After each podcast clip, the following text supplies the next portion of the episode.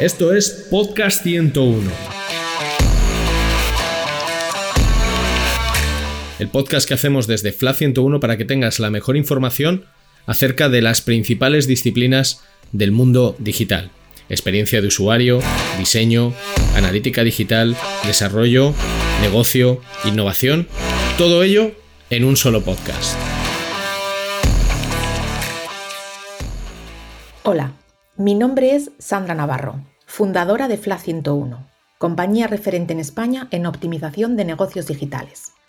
Voy a ser tu anfitriona en todos los episodios de Podcast 101 en los que nos adentraremos en el amplio y a veces misterioso mundo de los negocios digitales. Puedes preguntar, hacer comentarios, sugerir invitados o proponer temáticas escribiéndonos a través de las redes sociales de FLA 101 o directamente a través de mis redes sociales. Sandra N. Lecina en Twitter o Instagram o a través de LinkedIn buscando mi nombre, Sandra Navarro. Y ahora hablemos de negocios digitales en Podcast 101. Bienvenidos.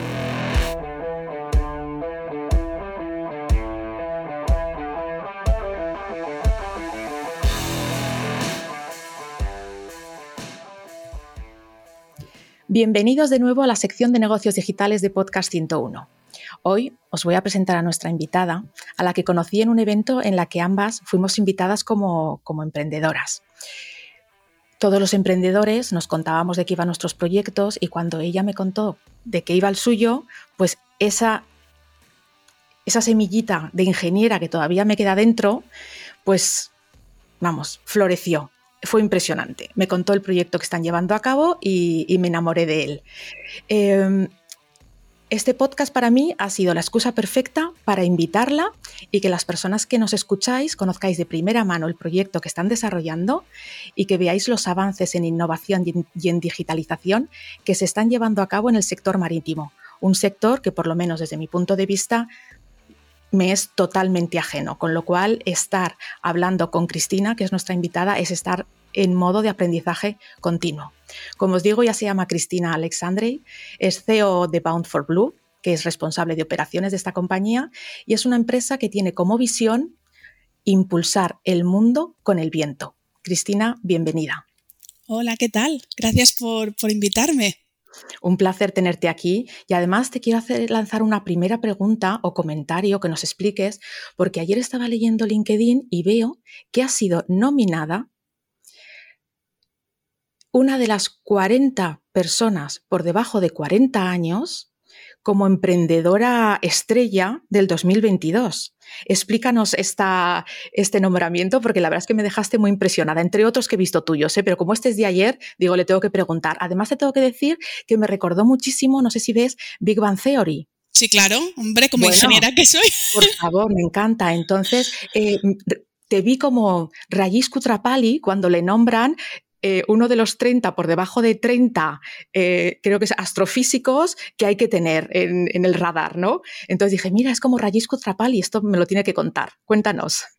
Bueno, o sea, la verdad es que la parte de premios sí que es cierto que te dan un poco de chute, de energía. Al final es como una palmadita en la espalda, ¿eh? pero, pero que la gente no se piense que esto mm, es eh, algo que no se pueda conseguir o que sea necesario para, para emprender un proyecto. Em, en este caso es eh, IS, que es la escuela de negocios en la que yo hice el máster, que, que, da el premio y, y bueno, al final eh, es un reconocimiento, uno más o menos es igual, pero al final un reconocimiento por lo que estamos haciendo en la empresa. Que no lo estoy haciendo yo, sí que es cierto que se da título personal, pero al final se da título personal porque hay detrás un proyecto muy grande, un equipo muy grande haciéndolo y esto hay que decirlo. O sea, vale que me, lo dan a mí, con, pero como cara es la que estará ahí, pero, pero para nada. O sea, para mí está toda la empresa y todo el equipo y todas las personas que han formado parte de, esta empresa. Muy bien, con humildad siempre. Así me gusta. Em, antes de empezar a hablar de Bound for Blue, que hay muchísimo de lo que hablar, háblanos de ti. Cuéntanos cuál es tu background, de dónde vienes y cómo has acabado eh, aquí en este proyecto. Yo acabé estudiando ingeniería eh, por cosas del destino, diría, porque, porque directamente lo dejé al, a, bueno, alguien dirá Dios, alguien dirá la energía o al más allá, es igual, pero eh, yo toda la vida quería ser doctora. Eh, porque pasé mucho tiempo acompañando a mis abuelos en los hospitales y pensaba que la única manera de hacer algo bueno en el mundo era salvar vidas. Y para mí era muy directo ver a los médicos pues salvando la vida de mi abuelo cada vez que ingresaba en el hospital o de mi abuela. Y durante mucho tiempo, y de hecho el bachillerato que hice fue el científico de la salud, que era el que se hacía antes, que no sé ya si, si se hace, pero que me dejaba entrar en ingeniería más tarde, por suerte. Ahora creo que hubiera sido imposible. Y bueno, sí que es cierto que yo pues venga, yo como muy eh, tozuda, que quería medicina, todas las notas eran para medicina, eh, pero, pero bueno, por suerte en, el camino me encontré con una profesora, que era mi profesora de matemáticas, que era ingeniera eh, de pues, informática, y vio que en mí había pues algo que me brillaba los ojos cuando resolvía problemas de física y de matemáticas. Entonces me enseñó las posibilidades de la ingeniería que era algo que yo nunca había pues considerado. Aunque es cierto que, claro, en tu día, por lo menos en mi día a día, yo no sé, pero tú no ves ingenieros por la calle todo el día y no eres muy consciente ni siquiera de todas las ingenierías que hay, qué ingeniería es para ti, porque es algo que no, pues no tienes ni idea, ¿no? Y tienes que elegir desde el principio. Pero bueno, me ayudó a, cortar un poco todo ese abanico y cuando tuve que aplicar a las carreras, en último momento cambié medicina y la puse como quinta opción, ¿no? Que era como eh, ser muy kamikaze y de repente puse primera ingeniería aeronáutica. Entonces un poco el destino se lo dejé, porque la segunda fue matemáticas y física, o sea que, que mm, hubiera movido una más arriba o una más abajo, igual eh, pues hubiera cambiado de carrera. Y sería ingeniería industrial o matemática o vete tú a saber. Pero bueno, acabé en ingeniería aeronáutica, no porque los aviones o los cohetes fueran mi pasión. Y al igual que he acabado en el sector marítimo, eh, no por los cohetes, ay, no por los cohetes, sino por los barcos o por lo que sea, sino por los problemas. Como ingeniera, y tú que eres ingeniera, nos enamoramos de los problemas. Y nos encanta poner solución a los problemas y eso es lo que nos motiva, los retos. Entonces, para mí, pues era un reto muy bonito y, y un impacto que se podía generar, pues gracias a nuestra tecnología muy grande. Y así es como acabé estudiando y haciendo lo que hago. ¿Y sientes que acertaste o te arrepentiste de haber movido esto al final, si echas la vista atrás?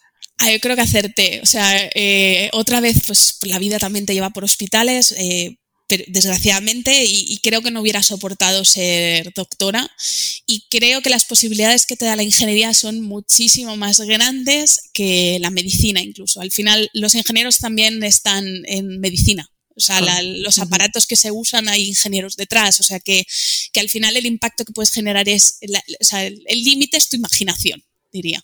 Totalmente. Yo como ingeniera trabajé en Philips y no en, mi no en mi departamento, pero en el departamento más cercano que teníamos, fabricaban los, los MRAs, donde te hacen los escáneres eh, de la marca Philips. Y lo que tú dices, ingenieros, ¿no? Ingenieros eh, llevando a cabo todo el material todo el material eh, médico. tuviste mucha suerte, creo, con esta profesora, ¿no? Que te supo guiar, que, que que pudo ver tus puntos fuertes y te guió, porque la verdad es que no mucha gente nos encontramos con eso en el, en el camino. Em, cuéntanos cómo entonces eh, llegas a este proyecto ya en tu carrera profesional, ¿no?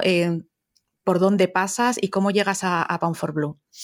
Pues eh, durante la carrera estuve haciendo prácticas, tanto en la parte de investigación, más de ingeniería, y yo veía que, sí, que me gustaba muchísimo eh, la parte de investigación y desarrollo, pero que yo quería llevar las cosas a mercado, porque solo llevándolas a mercado es cuando generas el impacto. O sea, tú puedes estar haciendo mucha investigación, pero si eso no se implementa, el impacto es, es mínimo, ¿no? Ah, entonces, em, conocí por el camino pues, a mis dos compañeros con, con quienes eh, pues, monté la compañía, José Miguel y David. José Miguel en, en aquel entonces pues él tenía una idea que era poner barcos, o sea, velas en barcos. En ese momento, para generar energía, solo barcos como centrales productoras de energía móviles. Luego, más tarde, vimos el problema del sector marítimo y dijimos, oye, esas velas vamos a aplicarlas aquí para, para transporte de mercancías, ¿no?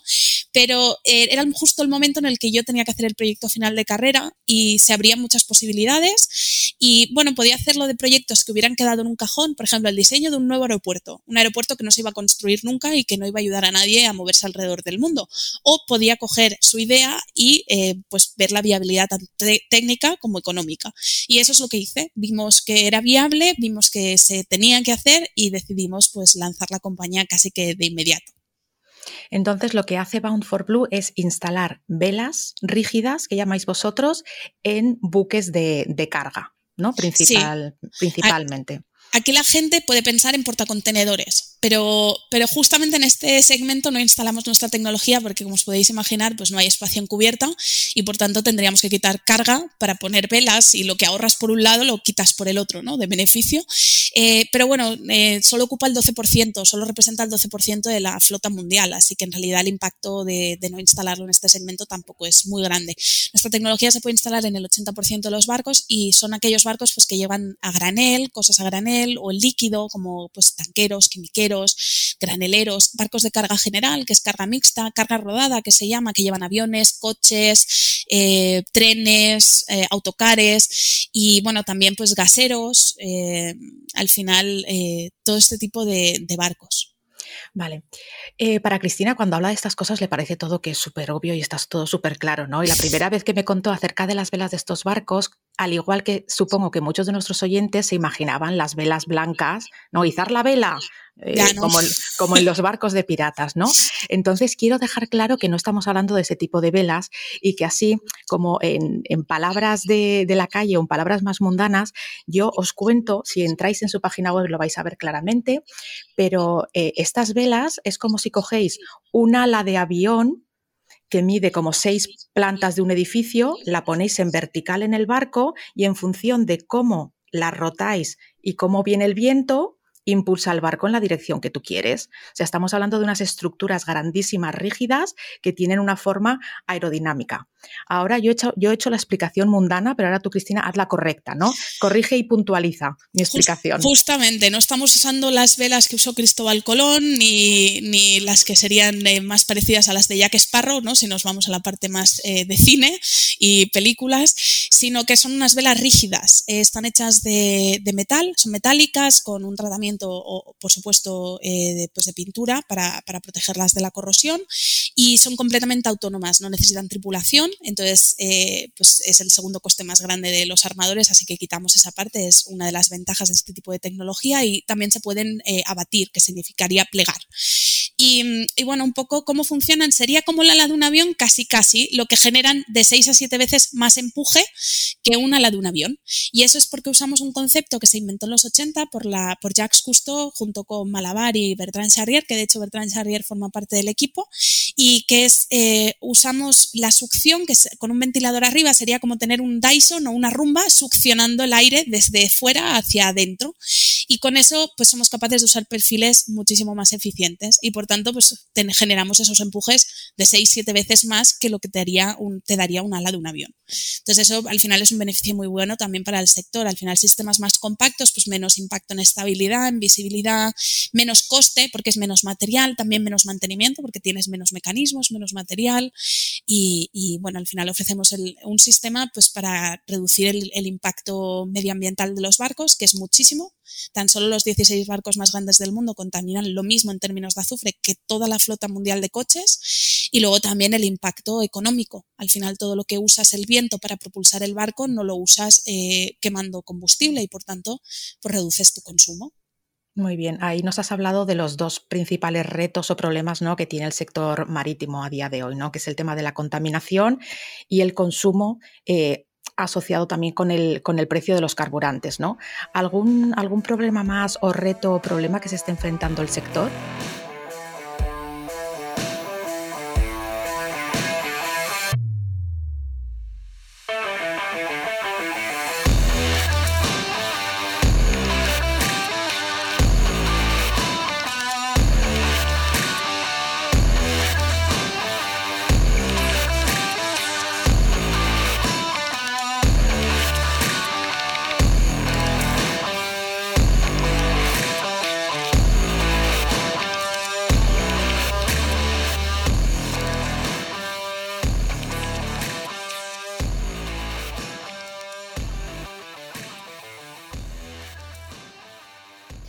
El sector eh, se enfrenta a muchísimos retos precisamente derivados de estos dos que te comento. ¿no? Por ejemplo, uno de ellos podría ser la atracción de talento y, sobre todo por el tema que concierne al podcast. ¿no? Habla, pues digitalización es uno de los temas que se empieza a hablar ahora en el sector y es increíble cuando eh, tú te vas a la parte terrestre y la digitalización sería no un tema olvidado, pero un tema más que tratado y donde ya hay soluciones implementadas, pero en el sector marítimo tan solo el 20% de los barcos del mundo cogen datos a bordo del barco. Luego ya el porcentaje que analiza esos datos para ver la eficiencia de ese barco ya no se sabe, porque a veces cogen los datos y no saben ni cómo, ni cómo analizarlos.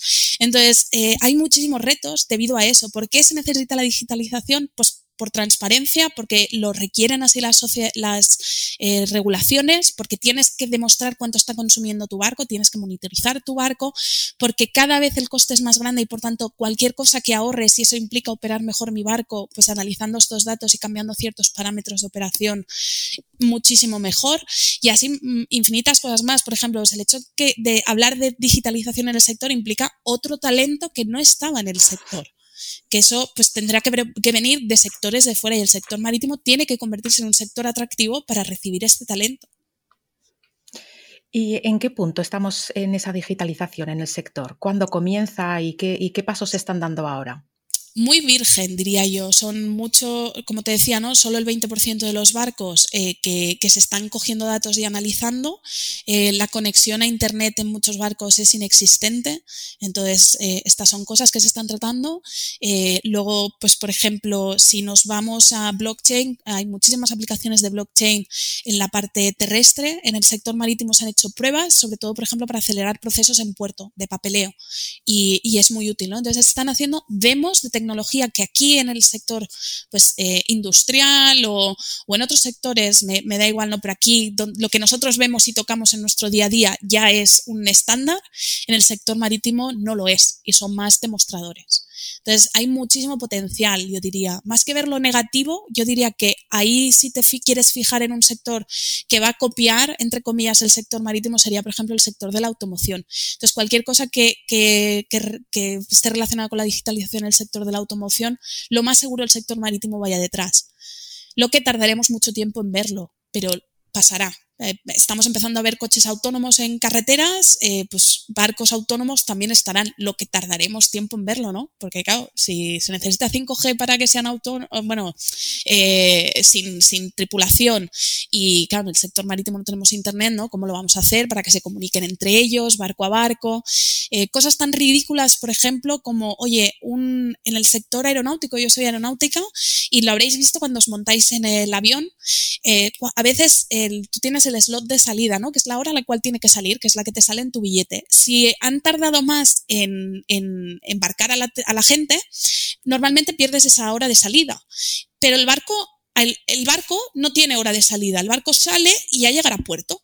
Entonces, cuando llega, si tiene momento para entrar, entra y si no, se queda ahí parado esperando, quemando combustible hasta que le dejan entrar. Eso es una, ineficiencia brutal, ¿no? En el sector aeronáutico no lo vemos. O el, o el aeropuerto de llegada te da luz verde para que salgas o no sales. Entonces no estás quemando, no estás eh, volando en el aire quemando combustible y contaminando y no, eh, pues en el sector marítimo sí que ocurre. Entonces ahora se están empezando a implementar eh, metodologías para que puertos estén coordinados con, con, barcos, pero todavía queda muchísimo trabajo por hacer. ¿Es más complicado entonces eh, estimar la hora de llegada de un barco que la de un avión, entiendo, y por eso no se ha dado esta evolución, porque sí que chocan un poco que con el avión, si tú no tienes, si el, si el aeropuerto de llegada no te da el ok, no puedes salir del aeropuerto de salida, ¿no? Como que hasta que no tienes tu plaza donde vas a llegar, no puedes salir.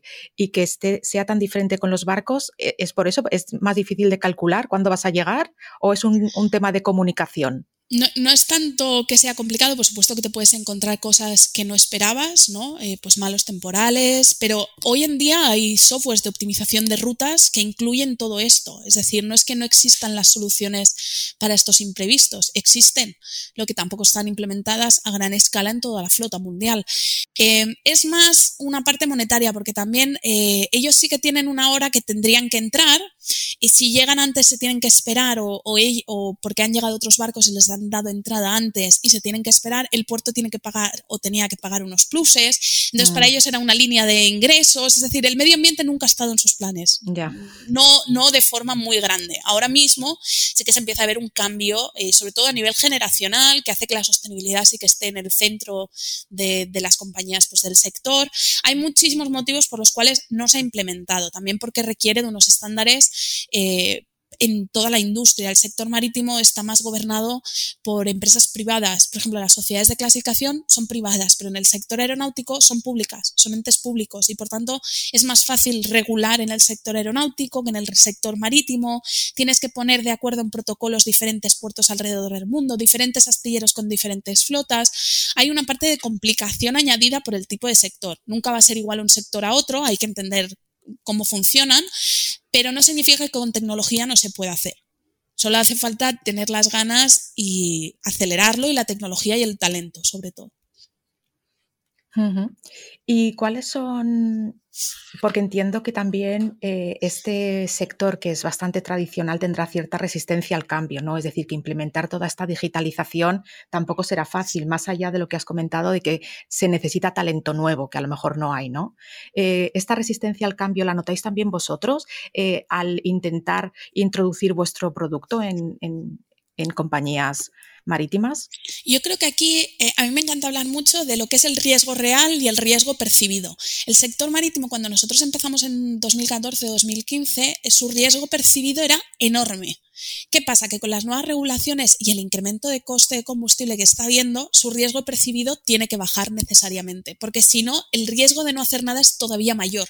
El riesgo de no hacer nada es parar su flota entera es, irse pues, a cerrar compañía y, desmantelar los barcos. Entonces, eh, conforme hemos tenido más instalaciones, por supuesto que el riesgo percibido también pues ha ayudado a bajarlo, eh, pero es sobre todo lo que les está pasando, el problema que tienen que hace que estén abiertos a muchísimas tecnologías nuevas. También es cierto que la parte digital, nuestra parte tiene, o sea, nuestro sistema tiene una parte de hardware, por supuesto que ves, la parte rígida, la vela, lo que genera el empuje, y una parte de control, porque esto es autónomo, como decía, entonces una parte más digital. Eh, pero bueno, ellos sí que es cierto que si les ofreces una solución que no es hardware y es puramente digital, como por ejemplo un software de optimización de rutas, el, el, riesgo que ellos ven es mínimo, porque en el momento en que ven que ese software no está funcionando, no le hacen caso y siguen por otro lado. Entonces, y el, coste de cambio es bajo, entonces digamos que el riesgo percibido para soluciones más digitales es muchísimo menor, puramente digitales. Quizás si introduces hardware como nosotros, ahí es donde empiezan eh, pues más la parte operativa y qué haré cuando cargue y descargue y esto no se romperá y qué mantenimiento tiene y cuáles son tus proveedores, quién fabrica, qué garantía me das, ¿no? Que en un software no se lo piensan tanto. Bueno, y ahí vosotros, aparte, aparte del hardware y de implementar el, software, ahí vosotros sí que dais un servicio de, mantenimiento, de ajuste, de análisis de todos esos datos, ¿no? Que va, que va registrando vuestro sistema. Cuéntanos, eh, cuéntanos ese tipo, ¿no? Ese tipo de, ayuda o de implementación eh, de software que hacéis. Claro, al final el sistema, lo que es la parte mecánica estructural, no la puedes cambiar mucho. Puedes cambiar, por ejemplo, las rejillas y haces una mejora aerodinámica, pero no puedes, no, no es algo que sea mm, moldeable, es, rígido y es lo que es. Pero la parte de control sí, conforme nosotros vamos teniendo más datos, no solo de túnel de viento, de CFD, sino de instalaciones, lo que es el sistema de control, el cerebro que, que gobierna esas velas, mejora y por tanto podemos mejorar el control y cambiarlo. Es mejoras continuas en el control para mejorar la eficiencia del sistema.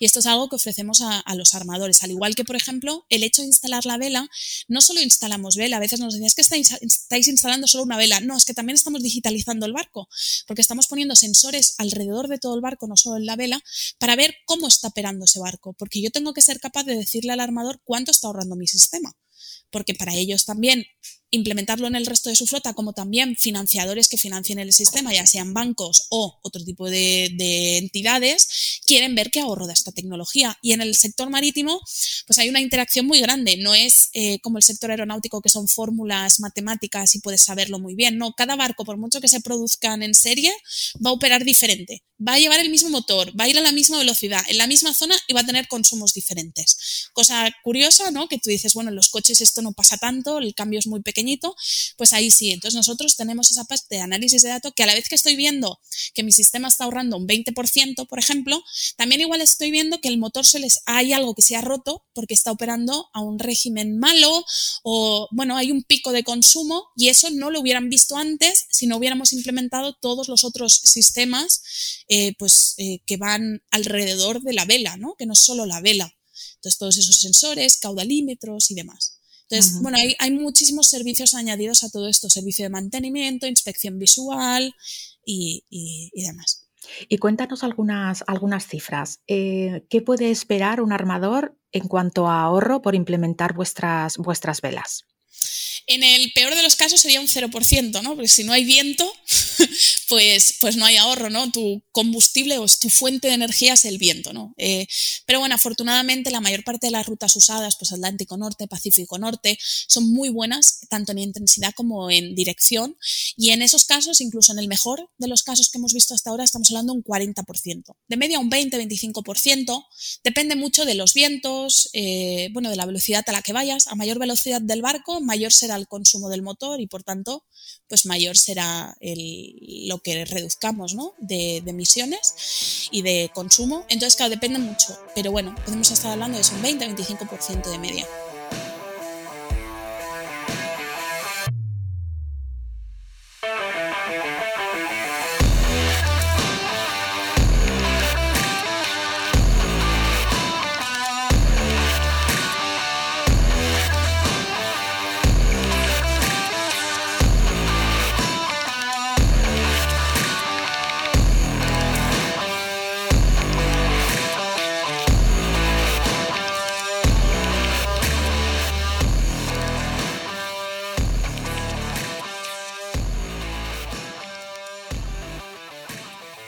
Y mm, si hace la inversión un, armador, ¿en cuánto tiempo tardaría en recuperar la inversión de manera aproximada con estos ahorros?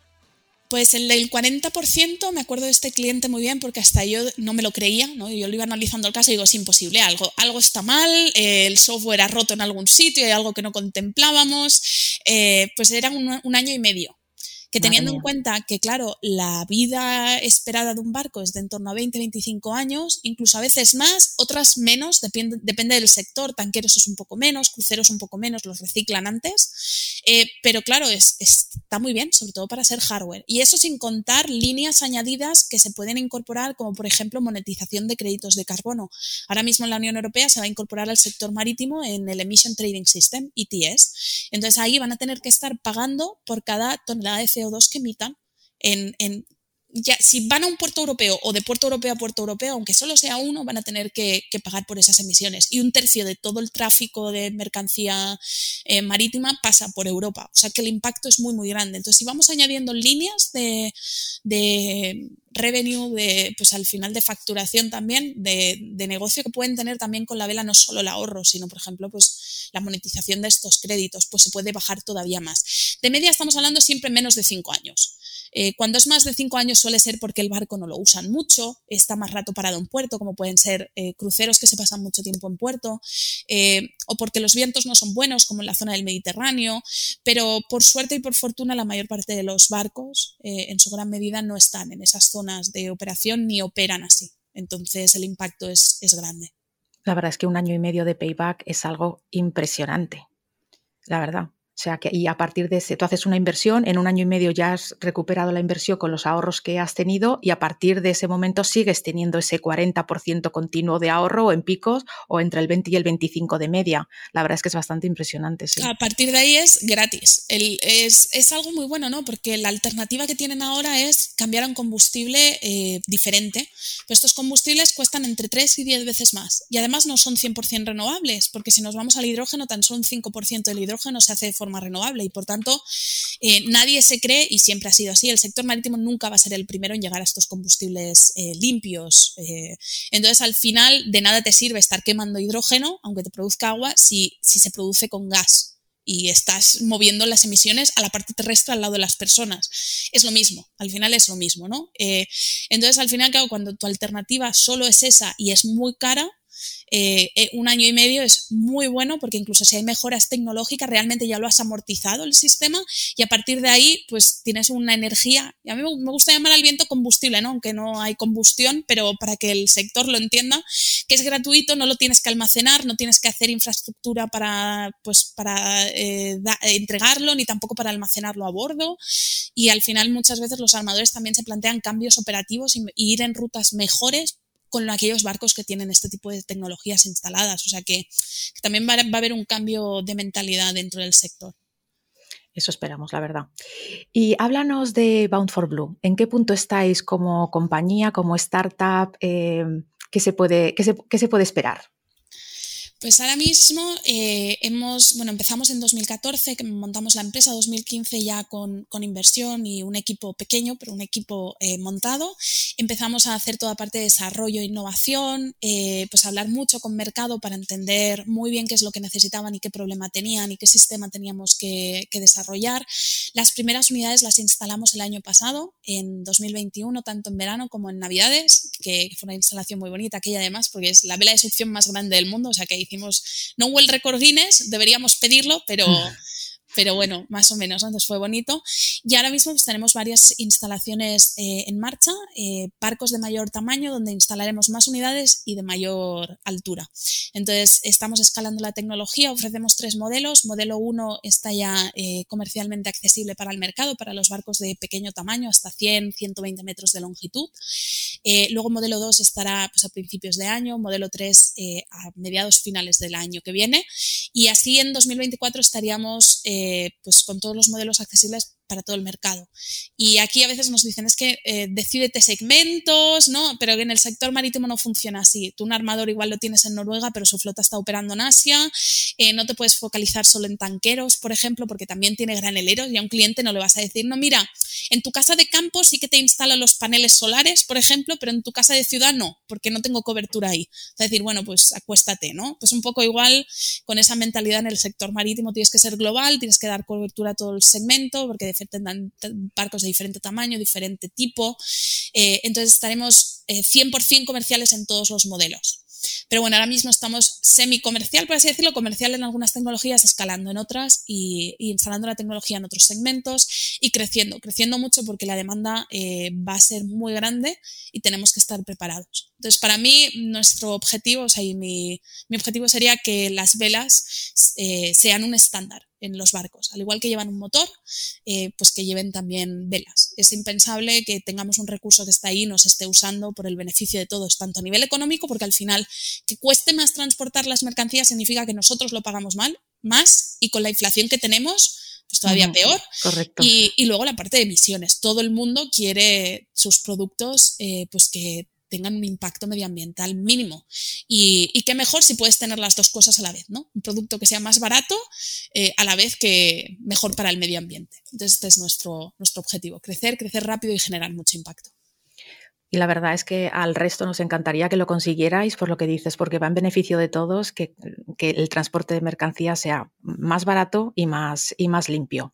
Una curiosidad, esta vela más grande del mundo por la que podríais conseguir el premio Guinness, ¿cómo de alta es? ¿Cuántos metros mide? 17, pero casi que ni lo pidamos porque se va a quedar obsoleta, porque ahora vamos a instalar eh, tres unidades de 22 en otro barco y luego el siguiente barco que va después, casi unos meses después, son cuatro unidades de 26. Y la vela más grande tendrá 36 metros. Todavía no tenemos el proyecto cerrado para la de 36, pero esa sería la más grande que ofreceríamos.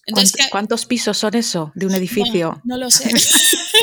Muchísimo. El otro día pensaba, digo, y tendría que hacer alguna, algo de infografía, algún edificio así famoso y al lado la vela para que le pongan pues perspectiva. estaría, estaría muy bien, porque a mí me dices 12, 12 metros y digo, sí, muy alto, pero estaría muy bien lo de la comparativa con los edificios, sí, sí. Cuando tengas la infografía me la, me la pasas, me gustará.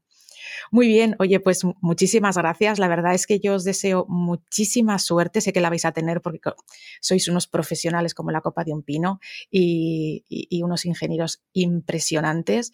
Y reitero lo que he dicho antes, espero que consigáis un crecimiento exponencial porque va en el beneficio de todos, de todos los que os escuchamos, que sea un transporte más limpio y, más barato para que, como dices, pues las mercancías que compramos tengan el precio justo que tienen que tener. ¿no?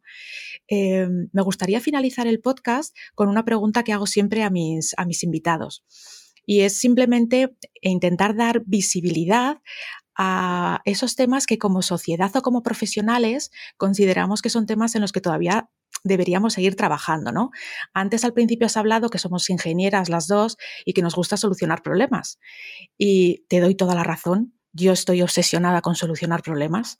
Veo un problema y aunque no sea mío, ya estoy pensando en cómo se podría solucionar. Eh, y pero yo siempre digo que solo puedo solucionar los problemas que conozco y que por lo tanto han salido a la luz, se han visibilizado, ¿no? Entonces, me gustaría preguntarte que siempre he vivido en primera persona, ¿hay alguna situación que hayas experimentado de discriminación a la que te gustaría dar visibilidad para hacer un llamamiento para que como profesionales o como sociedad no lo demos por hecho y sigamos trabajando en el, tema que tú nos vas a comentar? Yo creo que discriminación en cuanto a diversidad. Diversidad entendida de todas sus formas, ¿eh? no tanto por ser mujer, sino también, por ejemplo, por ser española. Entonces pondré dos casos. Eh, por ser española en Europa, eh, pues me dijeron, ostras, qué increíble, sobre todo que lo estéis haciendo desde España, un grupo de españoles, ¿no? No me imaginaba yo. Y era como, perdón, o sea, ni que vivamos, no lo sé, o sea, era, hola España, ingenieros muy capaces, una industria marítima, bueno, quizá no es la más potente del mundo, ¿no? Porque igual se ha ido a Asia, tampoco la tiene Europa, pero, pero ostras, ¿no? Me sorprendió mucho. Pero también como mujer, eh, pues el otro día, por ejemplo, me invitaron a un podcast similar a este, eh, pero no igual, por supuesto, este es mucho mejor. Y, y, las preguntas, bueno, en ese caso me querían pasar unas preguntas antes que quería eh, pues validar para, pues para hacer el podcast. La mitad de ellas concernía a mi empresa y a la parte pues de digitalización, también muy similar el podcast, diferente, pero... Y la mitad eran solo eh, sobre mi papel como mujer en un sector que es donde menos presencia femenina hay junto con el sector financiero. Entonces, claro, me sorprendió mucho porque fui hacia atrás y vi que una empresa de mismo tamaño que nosotros, en el mismo segmento que nosotros, eh, pues había podido hablar durante todo el podcast de su tecnología y de su compañía y de cómo aportaba valor en el sector, pero no se le había hecho ninguna pregunta, como al igual que tú haces a todo el mundo, sobre qué problemas te encuentras pues como profesional en tu día a día, cómo estás haciendo pues para hacer tu empresa más diversa, solo a mí, ¿no? Entonces le dije a la que hacía el podcast que lo sentía mucho, pero que no podía aceptar estar en el podcast porque no me, no me parecía justo, ¿no? Que si, que si al final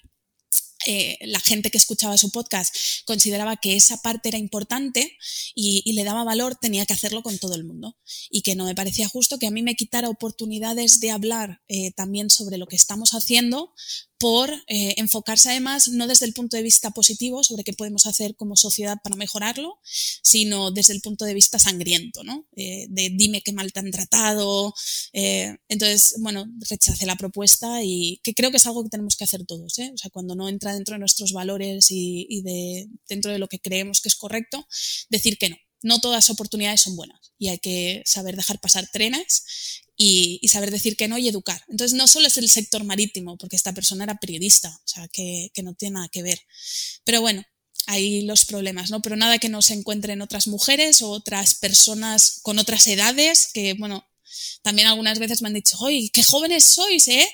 Eh, el sector marítimo es un sector pues, más dominado pues, por hombres mayores. Entonces, claro, ser mujer en un sector, yo soy joven en un sector que son todo hombres y más mayores, pues hay pues mucha diferencia, ¿no? Sobre todo de cómo vemos el mundo, cómo nos aproximamos. Además, vengo de un sector que no es el marítimo, otro, otra cosa más, ¿no? Eh, pues a poner en escena al final, ¿no? Y ¿qué me vas a decir tú de cómo se tienen que ahora diseñar barcos nuevos o hacer barcos nuevos que tú eres aeronáutica? Al final es esa parte de diversidad que yo creo que el mundo necesita al final para resolver problemas. Entonces, mente abierta y, hacia adelante. Me parece muy interesante lo que has comentado, ¿no? Acerca de, del diferente altavoz que te ponían a ti eh, frente a un hombre, ¿no? Que podía ser un, compañero mismo, ¿no? Es decir, si hablo con tu compañero hombre del sector, quiero que me hable de sus competencias técnicas, de su compañía, de su tecnología, pero si hablo contigo, háblame un poquito de eso, pero luego quiero saber acerca más de, de ser mujer en un sector como esto. Entonces, creo que tenemos que ser muy conscientes como, como sociedad qué tipo de altavoz ponemos delante de cada, de cada persona y que nos interesemos por los mismos temas, ¿no? independientemente de a quién entrevistamos o con quién hablamos, sea, sea hombre o mujer, porque el discurso técnico que tienen es igualmente válido, igualmente potente. Pues muchísimas, muchísimas gracias por haber compartido con nosotros lo que hacéis en Bound for Blue eh, la evolución del sector para mí desconocidísimo, que es el sector marítimo, y la evolución que está teniendo en digitalización y en innovación, que me parece impresionante, y por supuesto por haber compartido pues esta anécdota tan personal. Muchísimas gracias, Cristina. Bueno, a ti y por supuesto a, todo el equipo tuyo también que hay detrás, que a veces tampoco se ve, como decíamos al principio, eh, por invitarme y por, organizar todo esto. Y sobre todo si hay alguien que después de escuchar todo esto le ha entrado como un gusanillo dentro, que le gusta el sector y quiere hablar, pues más que abierta de ayudar a, a todos tus oyentes a entrar en el sector marítimo. Genial. Pues si nos preguntan por vosotros en nuestras redes, os pondremos en contacto porque yo os invito a que entréis en boundforblue.com y que veáis con vuestros propios ojos esas velas que os hemos intentado describir mejor o peor entre las dos, que os va a impresionar eh, la tecnología que están instalando ahora mismo en muchísimos barcos. Muchas gracias a todos y nos vemos en el siguiente episodio.